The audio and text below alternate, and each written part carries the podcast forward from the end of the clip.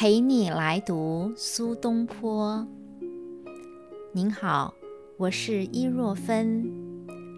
今天要为你读的是苏辙为兄长苏东坡写的《王兄子瞻端明墓志铭》。公元一一零一年，苏东坡自觉不久于人世，写信给弟弟苏辙，请他写墓志铭。苏东坡去世之后，苏辙写了两篇祭文。第二年，苏东坡葬于汝州夹城县，苏辙写了这篇《王兄子瞻端明墓志铭》。墓志铭全篇情感深挚，将苏东坡的一生娓娓道来。我分为六回。为您朗读，这是第四回，写苏东坡在杭州救济饥荒，为百姓治病，修整西湖，解决饮水问题，建造苏公堤等等。元佑四年，以龙图阁学士之杭州。时谏官言前宰相蔡池正之安州作诗，借好楚郡事以讥刺时事。大臣亦逐之岭南。公秘书言：朝廷若驳却之罪，则于皇帝孝治为不足；若深罪却，则于太皇太后仁政为小类，位宜皇帝降敕治狱待治，而太皇太后内出手诏斥之，则仁孝两得矣。宣仁后心善公言而不能用，公出郊未发。遣内侍赐龙茶，银河，用前执政恩力，所以未落甚厚。及至行，立名袭功就政，不劳而治，遂是大汉，机义并作，公请于朝，免本路上贡米三之一，故米不祥贵。复得赐度牒百一米以救饥者。明年方春，即减价跳长平米，民遂免大旱之苦。公又多作山州药剂，潜力邪医，分方治病，活者甚众。公曰：行。水陆之会，因疫病死比他处常多。乃袍县民得二千，复发私夺，得黄金五十两，以作病方，稍蓄钱粮以待之，至于今不废。是秋复大雨，太湖泛溢害驾。公堕来岁必饥，复请于朝，其免上贡米半，又多起度牒，以敌长平米，并义仓所有，皆已被来岁出跳。朝廷多从之，由是吴越之民复免流散。杭本江海之地。水泉咸苦，居民稀少。唐刺史李密时引西湖水作六井，名足于水，故井邑日复。及白居易复郡西湖，放水入运河，自河入田，所盖至千顷。然湖水多风。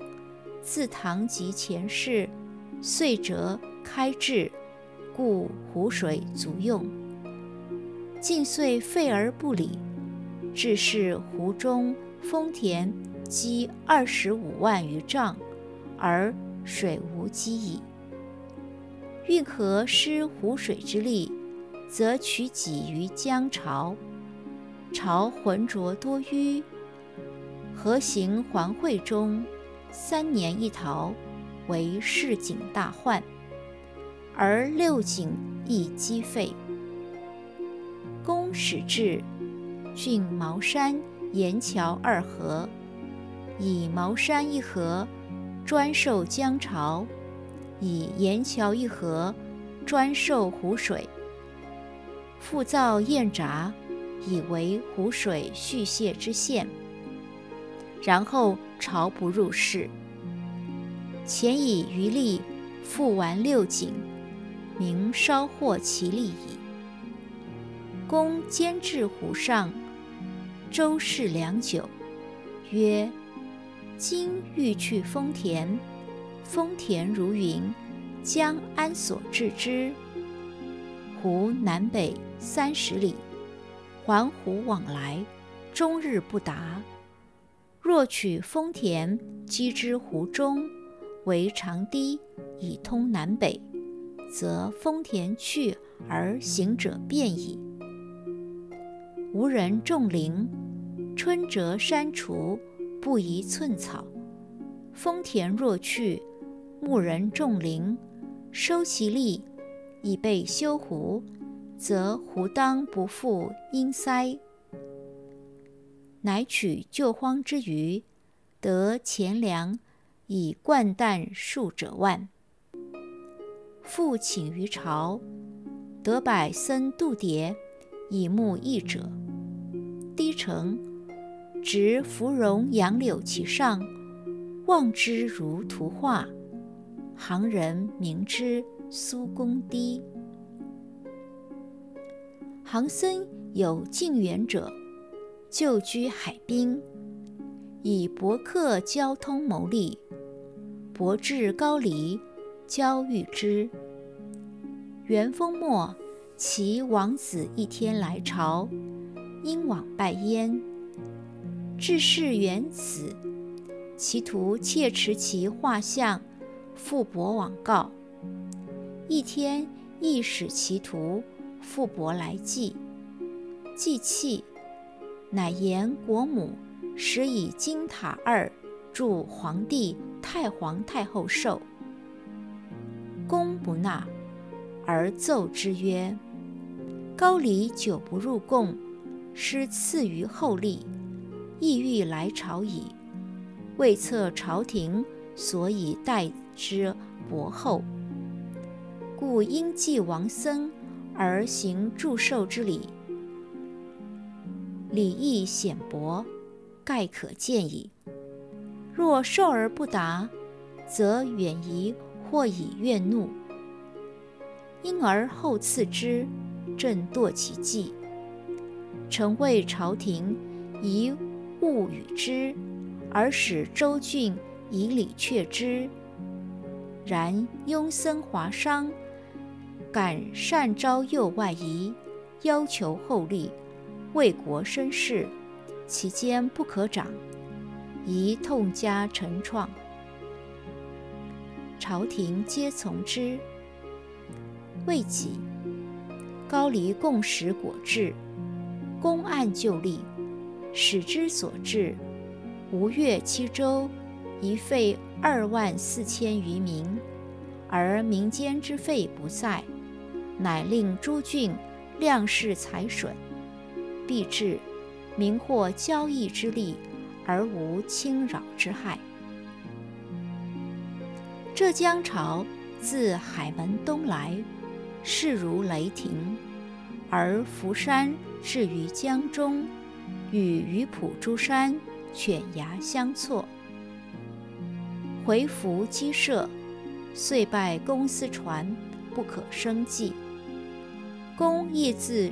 浙江上流，地名石门，并山而东，凿为运河，引浙江及西谷诸水二十余里，以达于江。又并山为岸，不能十里，以达于龙山之大慈浦。自浦北，折抵小岭，早岭六十五丈，以达于岭东古河。郡古河数里，以达于龙山运河，以避浮山之险，人皆以为便。奏闻。有误功成功者，会功罢归，使代者尽力排之。功已不成，公复言：三吴之水，诸为太湖；太湖之水，亦为松江已入海。海日两潮，潮浊而江清，潮水常遇淤塞江路。而江水清始，随折敌去，海口常通，则吴中少水患。昔苏州以东，公私船皆以高行，无路免者。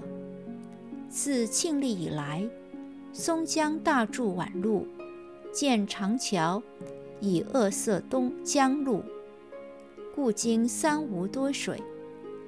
欲凿宛路，以为千桥，以训江氏，亦不果用，人皆恨之。公二十年间，再立此州，有德于其人，家有画像，饮食必注，作生祠以报。我是伊若芬。陪你来读苏东坡。